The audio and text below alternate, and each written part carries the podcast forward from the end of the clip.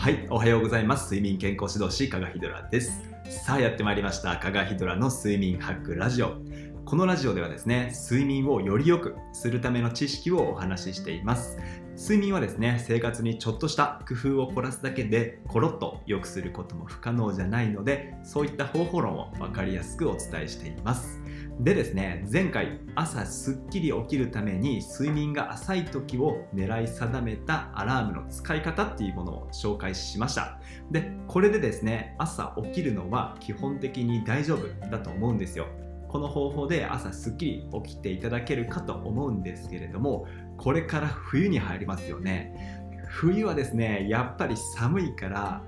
起きるのが辛いっていう方多いと思うんですよ。朝すっきり目は覚めた。だけど寒くて布団から出られない、まあ、こういう風にですねアラームだけじゃどうしようもないこともあるかと思うんですよ。そういった方のための方法っていうものを今回ご紹介しようと思っていましてこの方法をですね実践していただくと冬の朝が春になる。もう本当にですね嘘じゃなく冬の朝が春になるぐらい気持ちよく起きれますのでぜひですね実践していただければと思います。はい、ということで早速本題に入りますとその方法が何かと言いますとオイルヒーターなんですよ。暖房じゃなくてオイルヒーターなんですよ。このオイルヒーターの使い方にちょっとした工夫をすることで冬の朝が春になるっていうことなんですね、まあ、どういうことか説明していきますとまずはですね睡眠のメカニズムを知ってもらいたいんですけれども朝っていうのはですね体温が低いんですね。というのも眠る時にですね体温は休むために下がっていくわけなんですね。でこうずっと下がっていって朝の早朝4時とか5時ぐらいにですね一番低い状態になってそこから目覚めるために体温が上がるんですね。で上がっているとは言ってもですねやっぱり朝の6時7時とかっていうのはまだまだ体温は活動の時間で考えると低いんですよ。だから朝起きる時って体温が低くて外に出ようとすると布団の外に出ようとすると寒くて辛いっていうことになるんですね。なのでこれを克服するためにオイルヒーターをつけてもらいたいんですけれどもかといってですね例えば暖房とかオイルヒーターでも一晩中つけっぱなしにすると夜中にも暖かくなりすぎてしまうんですね。でそれはそれでダメなんですよ。というのも眠る時は体温が下がらないといけないのでこの体温が下がることを邪魔してしまうと睡眠が深くなるのを邪魔してしまうので簡単に言うと睡眠の質を下げてしまうわけなんですね。そこでオイルヒーターの使い方に工夫をしてもらいたいんですけれども寝る前にですね弱モードでつけておくんですね。そうすると、まあ、オイルヒーターっていうのはその性質上すぐには温まらないんですね。徐々に暖かくなっていくんですね。で弱モードでつけていると朝になるとちょうどいい感じに部屋が暖かくなるっていうことなんですね。そうしていただけると寝ている時は体温を下げることを邪魔せずに朝起きる時に体温を上げるのをサポートできるっていうことなんですね。でまあもちろんですねオイルヒーターの機種とか、まあ、部屋の広さそれとか木造建築なのかコンクリートなのかみたいなそういう耐熱性のところでも変わってくるので、まあ、そこは各自ですね調整してもらいたいところなんですけれどもポイントはですね寝ている時には暖かくなりすぎず朝になってやっと暖かくなるようになる。これを押さえていただけると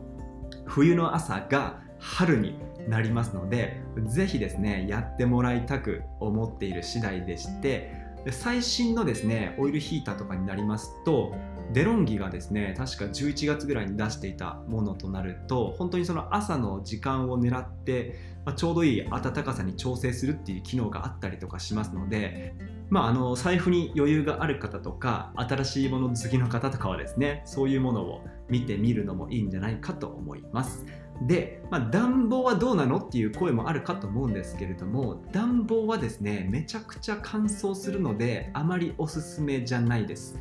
もちろんですねオイルヒーターも若干空気を乾燥させるんですけれども、まあ、暖房と比べてそこまでですね乾燥させることはないのでオイルヒーターの方がおすすめっていうことなんですね、まあ、ただまあ乾燥にすごい敏感だっていう方はですね加湿器を一緒に使っていただけると一番満足していただけるんじゃないかと思います。はい。というわけで本日の話をまとめますと、まあ、冬の朝、すっきり起きるために体温を上手にコントロールしましょうっていうことで、オイルヒーターを上手に使う方法をご紹介しました。ポイントをもう一度おさらいすると、寝ている時には暖かくなりすぎず、朝になってやっと暖かくなるようになること。これをですね、押さえていただければ、あなたも冬の朝とおさらばして、冬の朝が春になりますので、是非ですね、ご自宅で実践していただければと思います。はい。ただですね、人によっては、まあ、そもそも寝ている時に寒いみたいな、布団の保温性がちょっとなっていう人もいるかと思うんですよ。